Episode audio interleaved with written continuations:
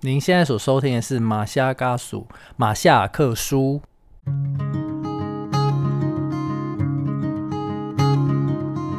马夏嘎属，你好吗？你今天去了哪里？又做了什么呢？是否还交了些新朋友呢？岛屿的阳光适合阅读。马昆蒂夫想跟您做个朋友，并分享我今天读到的一些心得。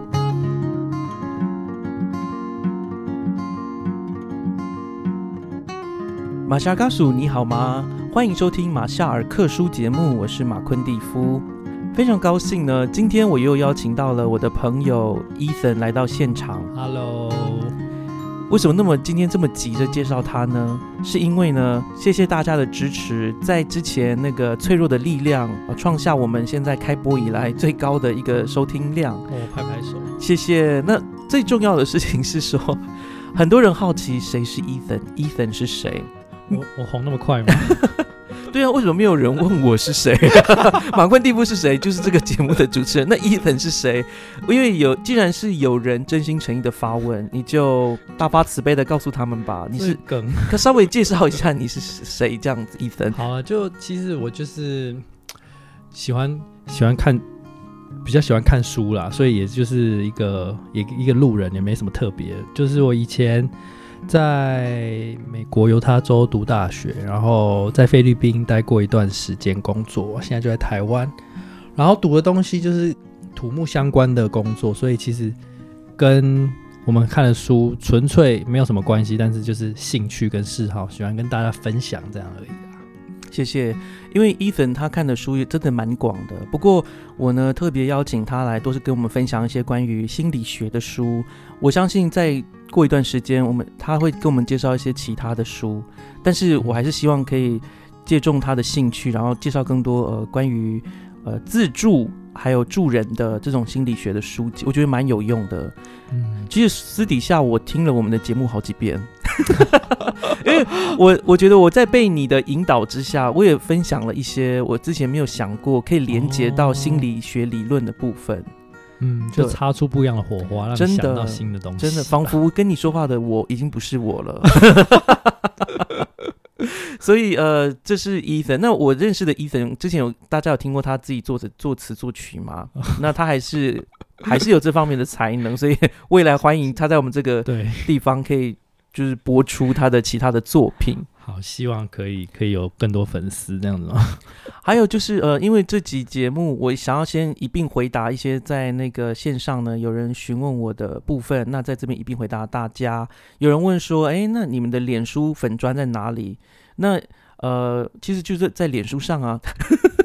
也就 如果你各位想要读什么书，或是对于我们所说的东西有一些呃意见，或者想要有一些建议的话呢，欢迎就是上去上脸书，然后去打呃马夏尔克书，马就是马马马英九的马，千里马的 千里马的马，夏是夏天的夏，尔是尔康的尔，克就是嗑药的克，书就是呃说书的书，马夏尔克书。然后真的欢迎，也需要大家呢上去给我们点赞啦、分享，特别是我们很希望看到你们的呃就是意见，对嗯有什么所得这样子，让我们会我们真的会很开心看到这方面的东西。给我们一点回馈啊。对对对，那我就是获得回馈，就是很多人跟我说伊森的声音好好听，所以真的好想认识他。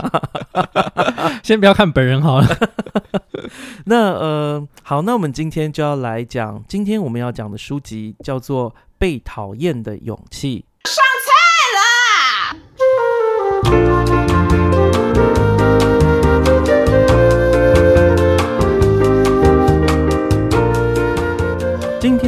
介绍的这本书呢，其实也是一本常居各大书店排行榜啊、心理学或是励志类的呃前面的作品，也是一个畅销作品，叫做《被讨厌的勇气》。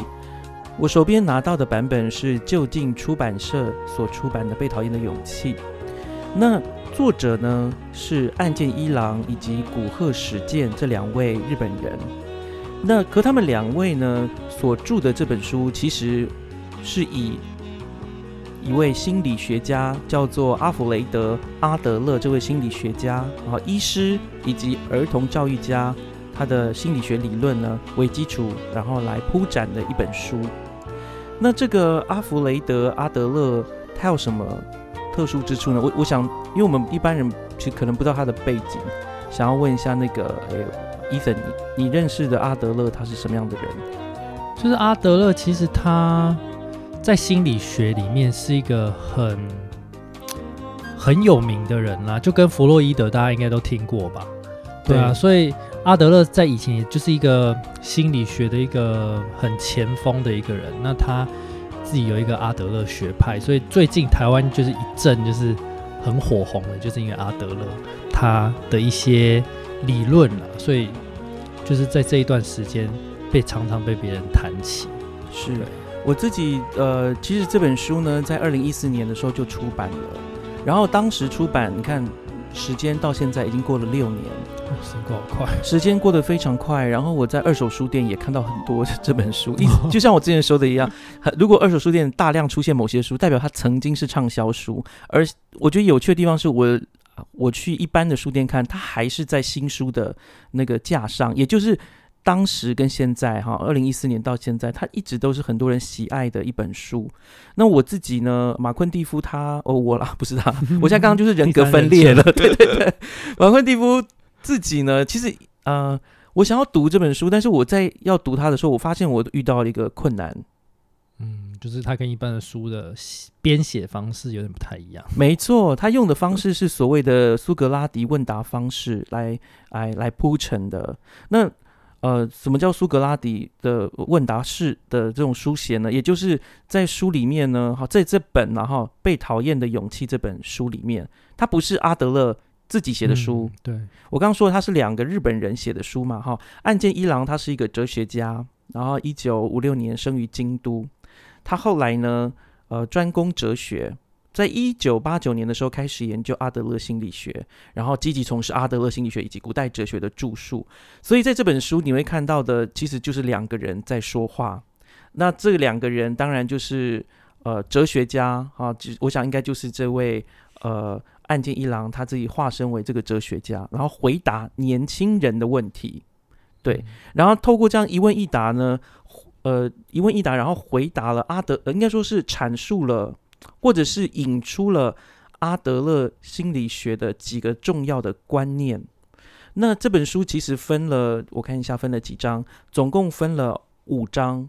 那它分的方式很特别，是因为呃，一般来我们就用章来看，对不对？但是因为呢，这是采取问答式的方法，呃，问答式的叙述方式，所以它的第一章可以讲第一章，其实就是第一页。啊，他他就就想象下，就是这位哲学家回答这个年轻人的第一个晚上，他们谈了什么，然后第二个晚上谈了什么，所以谈了应该讲是五个晚上。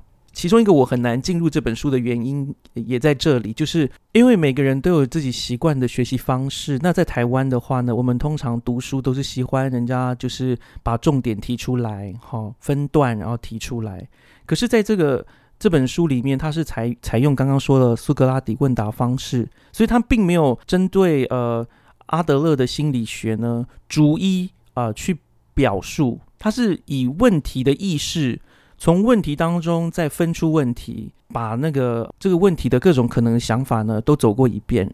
那我觉得这个方式其实，我觉得对我而言啦，我觉得作者他应该相当程度的反映出他对阿德勒心理学的一个掌握。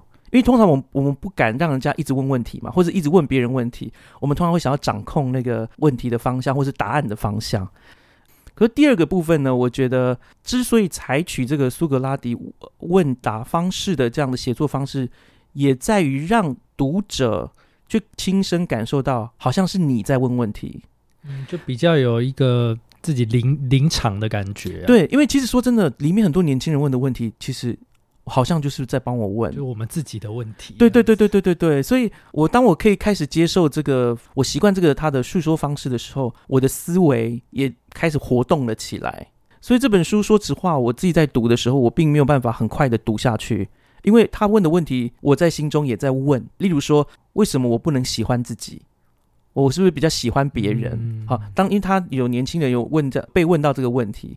那我当时也感觉好像自己被问，然后自己也在心中自己来回答。你是可以获得自由，而你要选择自由的话，你需要一些勇气。那我现在就想要问那个 Ethan，当你在读《被讨厌的勇气》的时候，你想要分享的部分？就其实这本书它也蛮会包装的，他把这个被讨厌的勇气当成它的封面，其实它就是代表说呢，我们现在一般人都很很在乎别人对我们自己的看法吧，所以用另外一个角度来说，我们很怕被人家讨厌啊，对啊，那既然我们很怕被人家讨厌，那就要去面对这件事情。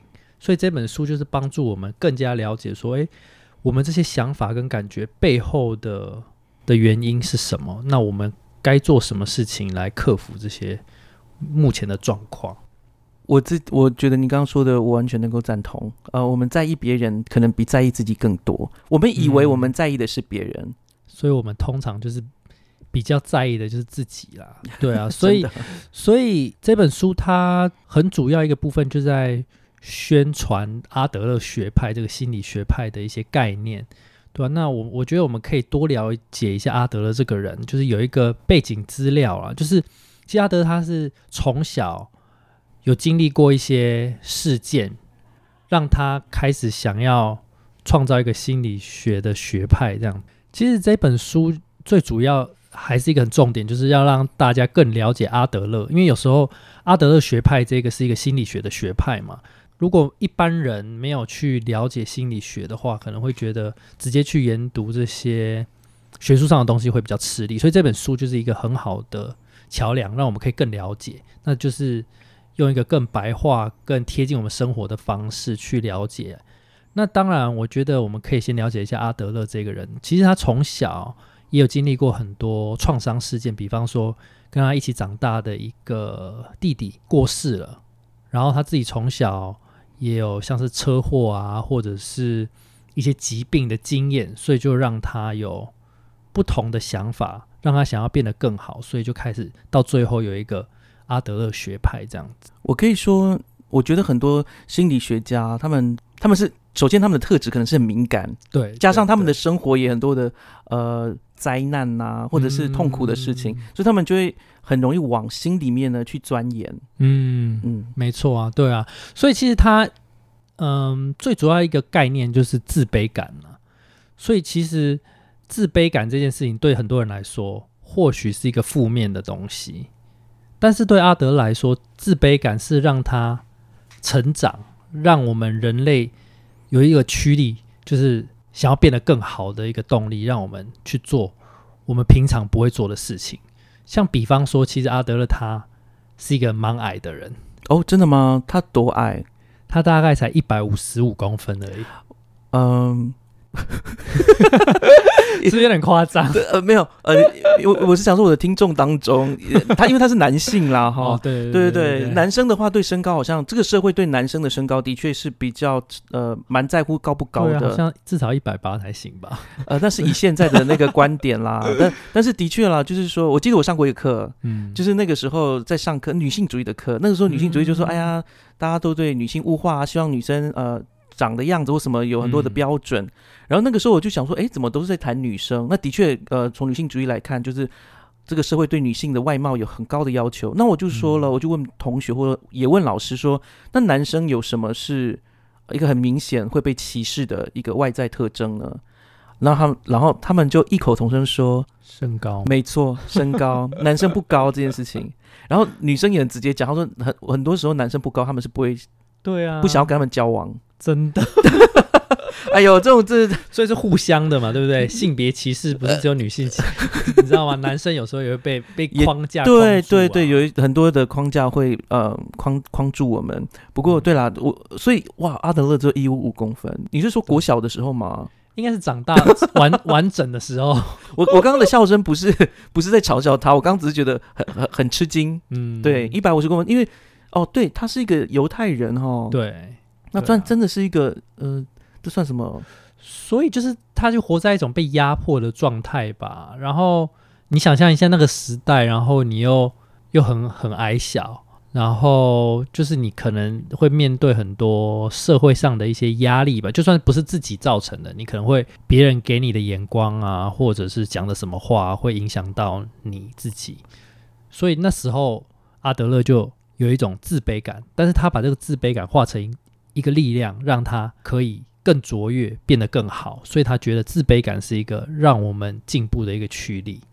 我印象中，他好像是不是也在早年的时候？体弱多病啊，对啊，对啊，所以他那个时候就是得了一种罕见的疾病吧，实际细节我不是很清楚了，但是就让他整个童年的生活就是没有像一般小孩子这样可以出去玩啊，或者是跟同才之间有很多的互动。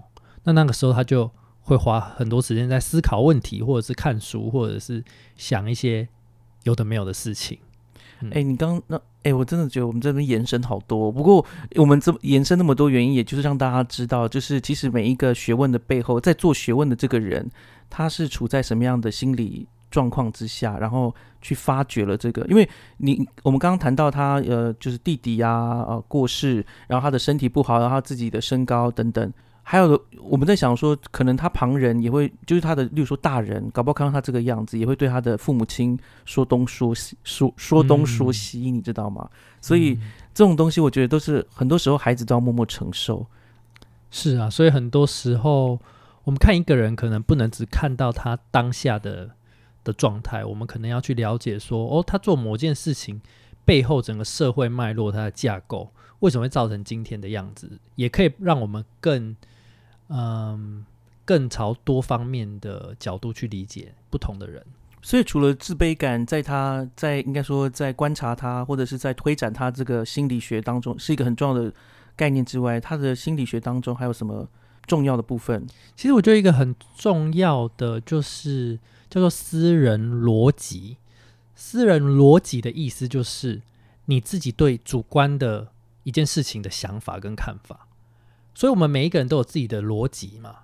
那我们会依照我们的逻辑呢，就会有我们自己的生活模式跟一个风格。所以，私人逻辑还有生活风格，都是阿德勒学派的里面一些很重要的概念。比方说，好了，今天发生了一件事情，呃，可能有人请你吃一个东西，那有些人的想法可能说，哦，可能别人对我好啊。那但是其他人的想法可能不一定是正面的，他可能会觉得说，哦，这个人可能是吃剩的才给我，或者是说，哦，这个人对我那么好，他是不是有其他的目的？所以很多时候就是你主观的世界在看，主观的视角在看这个世界。所以私人逻辑对这个学派来说是非常重要，因为如果我们改变我们看世界的眼光的话，我们的世界就会相对的改变，那也会影响到我们生活整个状态。我所以我觉得这是一个很。很很前卫的一个想法，在当时是这样。其实这样的想法后来也有延伸到后来许多一些沟通理论呢。像我最呃，我很喜欢一本书叫《关键对话》。嗯，关键对话里面其实谈到的也是这样。就人为什么会可以说吵架？为什么人会吵架？有时候很多时候是因为他接受到了这个讯息，他的心他把它转化成一个故事。而不是一个事实，你知道吗？我们在沟通的时候，对呀，例如说你对我讲话很大声，你你这样心情不好，可是可能并不是真的很大声，而是你现在你可能刚刚被骂了，然后这个人又主观世界觉得哦好大声，对对对，很大声，然后你就呃觉得他在骂你，然后让你很不开心，嗯，对，所以所以这种主观世界其实多多多少少现在还是很，我觉得还是很受用的概念，嗯，是一个很很前卫的概念，在当时的状态下，嗯哼，对啊，所以那接下来我们。可以讨论一些书的内容吗？像刚刚马坤也有说到，就是其实这本书跟一般的书不一样，它不是叙述，然后重点式的把东西列出来，所以我们就要在从从对话中慢慢去体会、去了解。所以，我们今天是分享的话，可能有一点没有很强的结构性，但是就是以也是一样苏格拉底对话的方式。就是讨论，然后分享，甚至提出一些疑问。那我们从中这些问题当中，就是可以学习到不同的东西，擦出不一样的火花。我觉得这也是一个蛮特别的学习方式啊。是，那我们今天就是看看这种苏格拉底式的方式吧？没有啦，就是我们当然是选当当中他问的几个呃，我们觉得特别有有意思的问题，然后以及他试着回答用啊阿德勒的方式回答这样的问题。对，那的确就像刚刚说的，可能那个结构上结构性上课比较少，但是在那个解决问题上面呢，他是非常其实是蛮精要的啦。嗯，所以我想要先问马坤哈，你自己觉得啊，一个人。他现在的状态，现在的状况，不管是工作啊，或者是学业啊，或者是薪水高低啊，你觉得是被他以前的行为所决定的吗？还是有什么其他因素造成他现在这个样子？你觉得以前决定的因素有多高？以前。比方说，弗洛伊德他的理论就是说，哦，我们他是宿命论嘛，所以就是说，现在我们就是过去的产物，所以我们现在的样子，就是因为以前发生的事情的集合，让我们现在有某种行为或某种想法。但是这种就是宿命论，会让我们觉得说，哎，好像 人生都已经被决定了，没有太多希望改变的那种期待啊，就会变得比较少。但是相反的，阿德勒呢，他的想法就不就跟。一般人不太一样，就比方说，嗯，很多时候我们会把过去的事情当成一个借口，让我们当下会比较好一点。怎么解释呢？可能给大家一个例子吧。假设说有一个很成功的人，那他以前小的时候可能生活背景比较辛苦，比较贫穷。家里可能没有钱，那他就会告诉别人说：“哦，因为我小时候生活比较困苦，所以激发我努力的那种驱力，所以我现在才有办法成功。”这是一个很好的例子。但是另外一个，如果一个失败的人，他同样童年，他会有不同的解释。他可能会说：“哦，因为呢，我以前小时候家里很穷，所以父母没有栽培我，让我现在才会落成这种下场。”所以我们可以看到，我们自己对过去的定义，那才是重点，并不是过去发生了什么事情。嗯，你刚刚讲到这个，就是决因果决定论哦，就是说，就是说以前发生了什么，所以我现在才变成这个样子。我自己蛮能够体会的，因为有很多时候我们会呃怪罪说，哎，自己没有有钱的父母亲啦，啊，没有上好的大学啦，学历不够啊，然后。基因不够好啊，这都是被决定的嘛？你的父母亲长什么样子，你大概就长那个样子。弗洛伊德好像的确是会教导我们说，哦我们之所以会有现在的创伤，可能就是过去有没有处理的创伤，我们必须要处理好。对，但这种想法是非常简单的啦。对啊，可是也多少会让呃，就有像刚刚那个医生讲的一样，就觉得哇，那这样过去不就决定了现在了吗？我们现在的快乐。取决于过去，那也是很很奇怪，而且是蛮被动的。我觉得阿德勒给我比较正向的感觉，是他比较正向，是对啊，所以我很喜欢他里面讲的几段话，我跟大家分享一下哈。他说呢，如果过去决定了一切，过去无法改变，活在此时此此时此刻的我们，对人生就束手无策了，对啊。然后他也有讲到了，重要的不是说你经历了什么，而是你如何运用那些经验。因为呢，可能有些人会觉得说，有些不幸是与生俱来的。可是现在你的不幸，是因为你自己亲手选择了不幸，不是因为你出生在不幸的环境下。就像刚刚提到的嘛，就是我们其实被影响的不是我们过去发生的事，而是我们对过去发生的事情的定义是什么。那就是从另外一个角度来说，我们就是要有变得幸福的勇气嘛。就讲起来有一点怪怪，变得幸福还需要勇气吗？大家不是想要变得幸福吗？但是我自己是觉得，变得幸福就代表说你要定义你以前发生的事情都是一个正向的，你要去接受那些正向的思考，那这些事情是是需要很大的勇气的。对啊，我觉得那个刚刚伊粉刚刚提到了，就是说，呃，怎么样去面对当下。嗯，这好像这个当下感也是阿德勒心理学一个很重要的概念。那呃，我自己呃，像刚刚说的，你要怎么面对？你要怎么面对现在这个状况？像我很喜欢看一些励志的书，我自己最近读了一本叫做《山境之旅》，讲的就是一个一个先先生呢，他就是突然中年之后哦。开始做，应该说工作之后，而且他的工作那时候做的很好的时候，突然他的眼睛就慢慢失去了视力。那做完他失去视力之后，那他其实有一段字很消沉的，他觉得自己好像没救了。那直到后来信仰救了他，然后他自己就想了一个办法，就想说，他就突然立了一个目标，说他想要去爬一座就是美国很有名的那个阿帕拉契山径，那是非常世界非常有名的，非常难爬哦。就是说很多人爬一爬会死掉，就是明眼人真的 都会爬一爬，明眼人都没办法爬了，不一定都能够成功的。但是他那个时候已经呃失去失去视力，然后他跟着他的就是随着他的导盲犬去爬完。好厉害哦！真的，当然有很多人呃帮助他，但是他其实大部分的时间都是孤孤单的在那个山径上。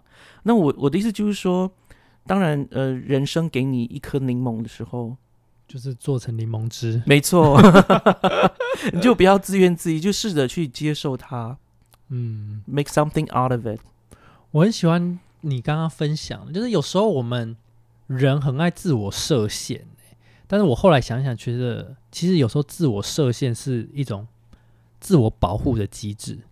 怎么说呢？就像是可能有些以想到以前班上同学，那些不太爱念书的同学，可能就会想说：啊，我现在考不好是因为我不喜欢念书，所以我才考不好。但是其实他们讲这句话背后的意义是是一种逃避。为什么？因为他们很怕，就算是他们努力读书。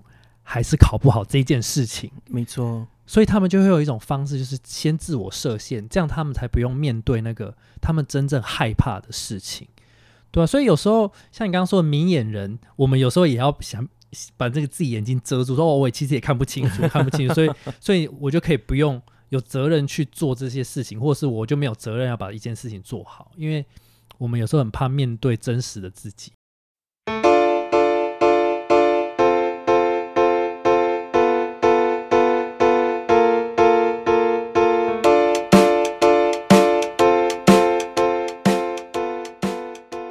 我想在这一段里面呢，其实呃，我看这个书里面有提到，阿德勒其实是否定所谓的心理创伤的。嗯，对对，没错，他就是因为他是一个目的论者嘛，你决定你自己，有时候我们会是透过这种自怨自艾的方式达到我们的目的。对对对，没错吧？就是说达到就是我们可以不用前进了，嗯，对然后我们就没有要变得好的的责任了。对，我们就可以怪东怪西怪别人，甚至有时候就是我们发脾气。呃，大呃，就是乱发脾气，或是发脾气，有时候只是因为我们想要被重视，而不是因为我们想要解决问题。如果你想要解决问题的话，可能愤怒不是其中一种呃呃应对的方式，它可能只是你想要达到，就是我想要摆烂，或者是我觉我想要 发泄我的挫折。对对，其实我自己我自己发现哦，就是这种呃，我我我在很小的时候就已经发现一件事情，就是。有时候你生气，真的只是因为你想要发泄，跟你是不是值得生生气无关。嗯，对。有时候你真的只是想要发泄，就像小朋友没有拿到那个妈妈，就是他跟妈妈讲说我要买这个，然后买不到，他就发脾气，在地上滚来滚去。那你说他这样子，他他他为什么生气？他为他为什么要生气？他其实只是为了要达到，就是我要买到那个。所以他的生气是有一个目的性。对对对，他其实可以选择，因为也有小朋友就乖乖的啊，就说妈妈妈妈跟他讲说啊那。之后再买好不好什么的，而且有些小朋友是乖乖接受啊，对啊，可见啊，这这这个不是阿德勒给的那个例子，但是他有提到这个概念了，就是说很多时候是我们是可以选择的，我们并不是被自己的情绪宰制控制，你可以选择所有的一切。嗯，对啊，所以有时候我们生气啊，或者是忧郁啊，其实我们背后都有目的，我们希望得到别人的关注。所以，我们选择忧郁的时候，我们就会得到别人关注的话，那我们会常常用这个所谓的武器来得到我们的目的。嗯，我我哎，我再讲再延伸一点，然后我们就进入下一个阶段。因为呃，我读到一本书叫《忧郁是你自己选择的》。嗯，对对对，对这个学派应该跟这个也很有关系。他就是说，很多人都觉得说，忧郁症都是没有办法选择啦，他就是生。当然，这个学派不一样，解释不一样，我我们并没有。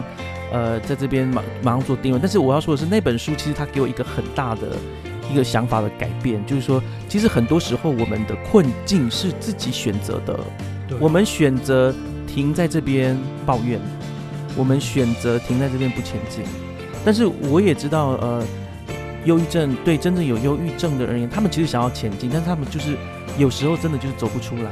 是，对对对，所以我们并呃，对我我要说，就是如果有朋友呢是有忧郁症的话，真的就去找医生也好，或者什么心理师也好，对好可以跟他们谈一谈。对对对，跟他们谈一谈，然后这就是解决问题的方式，然后不要忽略他，也不要小看他，然后要有信心，就是大家会陪你一起走。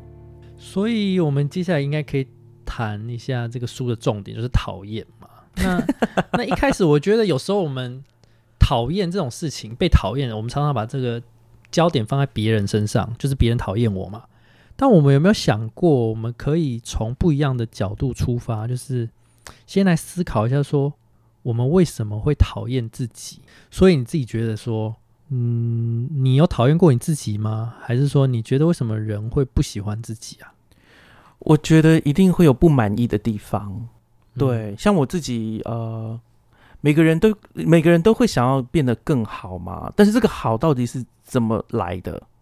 当然是跟人家比较嘛，就是你就觉得说啊，这个人很棒啊，他讲话，例如说好了，以说话的能力来说，这个人口条很不错，嗯，那比你自己好，你就会就觉得很不错。那有的人是看外貌，哎，这个人长得比我高，比我帅，啊，肤色看是古铜色的，然后呢，牙齿长得很整齐，可以当牙膏的那个 model，代言人，对对对，就是总是跟这些你羡慕的人比起来，你就觉得是矮人一截，大概是这样。所以我觉得要讨厌自己其实不容不呃，讨厌自己并不难，嗯，你只要看你只要不满意自己就好了，你只要觉得别人比你更好就好了。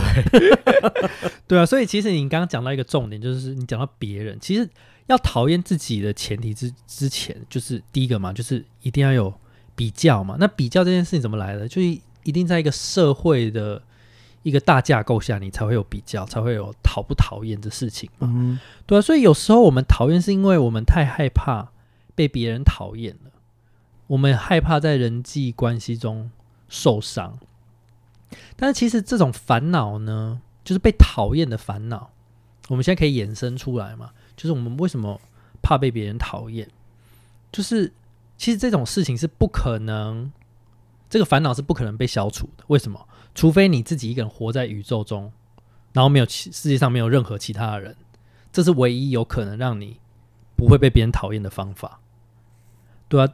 但是我们要想哦，就是其实我们不可能完全把自己排除在一个社会的结构之外嘛。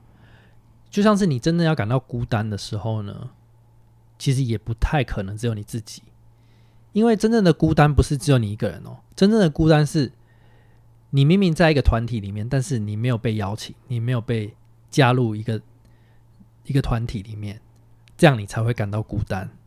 孤单的的意义不是说哦，我今天一个人很轻松，而是说你明明知道有其他人，但是你不是他们其中之一。所以就算是连孤单这件事情都会需要用到其他人的存在，就可见呢，其他人或者是这个社会是对我们来说是多么重要的一件事情。我可以用另外一种方式诉说你刚刚说的话吗？会不会嗯孤单其实就是你没有办法获得与别人建立就是有意义的关系？没有错，没有错。对不对？嗯，对啊，所以所以这本书有另外一个很很大的重点，就是说我们需要与别人建立一个很好的关系。对，所以被讨厌的勇气，其中一个很大的点，就是我们需要培养一个很好的所谓的社会兴趣吧。就是在阿德勒的心理学也有讲到，社会兴趣这件事情对我们来说是非常重要，因为我们不可能只活在自己的小城堡，然后觉得我们可以变得更好，因为那个如果我们自己一个人是没有办法真正的进步的。然后我很喜欢书上，嗯、有分享到的一些，我可以念出来好了。就是呢，他说折我折磨我们的不是客观的事实，是主观的解释。比方说身高的优点或缺点，其实是你自己可以决定的嘛。有些人会觉得说，哦，高一定好，像我们开始有谈谈到身高，但是有些人会觉得说，哦，高长得太高，其实也有点压力，就是大家都会看着你，或者是你买裤子就要买比较大件啊，什么什么，就是很多。所以其实很多事情都是一个你主观的的定义来决定你喜不喜欢一件事情。可是我这边想要提出一个反驳，哎，那胖嗯有什么好处？胖应该没有好处吧？没没有没有。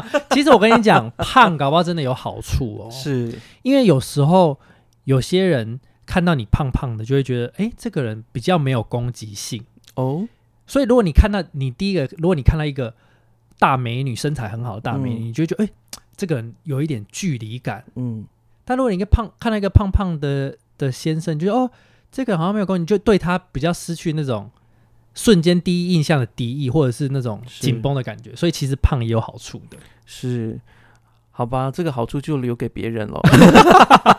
对啊，你应该没有这个困扰吧？不行，我不能讨，我不能再讨厌自己了。嗯，对啊，所以嗯，就是接下来一个一个重点，就是讲到说，呃，我念出来好了。他说呢，人是无能为力来来到这个世界上，所以我们要学会追求卓越嘛。当理想无理想无法达成时，就会让我们有一种无力感。那这种无力感其实是是好的，因为在这本书里面也有提到自卑感跟自卑情节这两个不同的概念。马坤，你自己觉得说自卑感，你听到这三个字，你自己的第一个想法是什么？就是感觉自卑啊，自卑感应该吧？就是对自己觉得不不如人。我印象中嗯这边的英文好像是 inferior inferiority，是不是？对对对对对对对对对 对啊！所以所以自卑感其实在这本书里面啊，因为有时候你你的定义解释不一样，可能有不同的意思。对但是在这边的解释就是说，你觉得你自己不够好这件事情，会造成我们的自卑感。但是自卑感不一定是坏事哦，它就让我们知道说，哦，我们可能有些地方还没有达到我们的潜能，所以我们会更加努力去做得更好。但是比较不好的就是所谓的自卑情节啦。自卑情节就是把我们的弱点当成一个借口嘛，所以我们刚刚有讨论到，就是说，哦，假设我们其实很想要找一份工作，一份我们自己梦想中的工作，但是我们一直觉得说，啊，算了，我不要去申请好了，因为因为我的学历不足啊，或者是说我语言不通啊，就会把它当成一个借口。所以，当我们用这个借口的时候，我们就会变成一种自卑情节。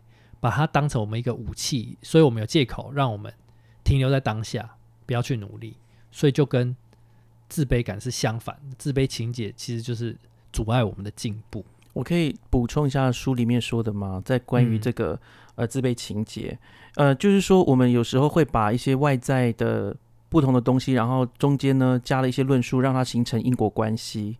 那例如说好了，有人说自己没有办法结婚，是因为小时候父母亲离过婚的缘缘故。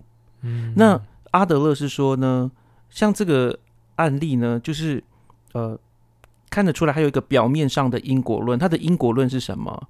就是把本来没有因果关系的事物，然后自己说的好像关系有什么重大，而且自己还接受这种想法。也就是说，刚刚说了，他把父母亲离过婚这件事情联系到自己一直没办法结婚，好像两个事情是有因果的。对，那当然，在弗洛伊德的决定论来看，这是一个非常合理的说法，因为对因为这是一个创伤嘛，所以当然会影响到你现在。嗯但是阿德勒并不是这么想，他认为这两件根本就两码子事。他，我觉得阿德勒一个很很可爱的地方，啊就是会告诉你说，没有没有没有，那是两码子事。哦，对，就是你自己在乱想。对对对，你想太多了。对，他就是这个意思。所以有自卑情节，的确啦，我们要要小心那个乱归因这种事情。嗯，对，例如说这这边也有提到另外一个一个例子啊，是说呃，因为我长得不好看，所以我没有办法结婚，所以我才结不了婚。可能旁边的人会觉得说，嗯，这有几番道理。但是你会发现，其实很，例如说好了，你还是看得到有那种长得很好看的男生娶了长得还好的女生啊。这个讲吗？或者是长得还好的女生，哎，哦嫁给了大家心目中的大，帅哥，嗯，对？吧？这个在历史上或者是在一定有的啊，对一定有的啊。那人会结婚不是只是因为外貌吧？对啊，而且如果只是因为外貌，这也是多可悲的婚姻，因为这是这是一种关系呀、嗯，对吧？这种吸引力，其实呃，我想这可能就是刚刚说的有那种吸引力的自卑情节，嗯觉得自己的吸引力不够，对。所以你就把你的自卑自卑情节当成武器嘛，你就让别人说哦，我就是有这个理由，所以就可以抛弃结婚这个责任，是这样吗？对啊，类似，所以嗯，其实自卑感哦，它也会影响到我们活在这个社会上的一些关系啦。嗯，在书里面他有讲到竞争关系，因为如果有时候我们有自卑感的话，为什么会会为什么会有自卑情节？是因为我们就是在跟这个社会比较嘛。那无止境的比较的话，就会产生竞争的关系。那你在一直这样的竞争关系之中呢，你就会发现，其实全世界都是你的敌人。就算你不是输家，就算你不是你不输哦，但是你也也要一直赢嘛，你要一直胜利嘛，你必须要让你自己站在那个一直赢的那个位置上。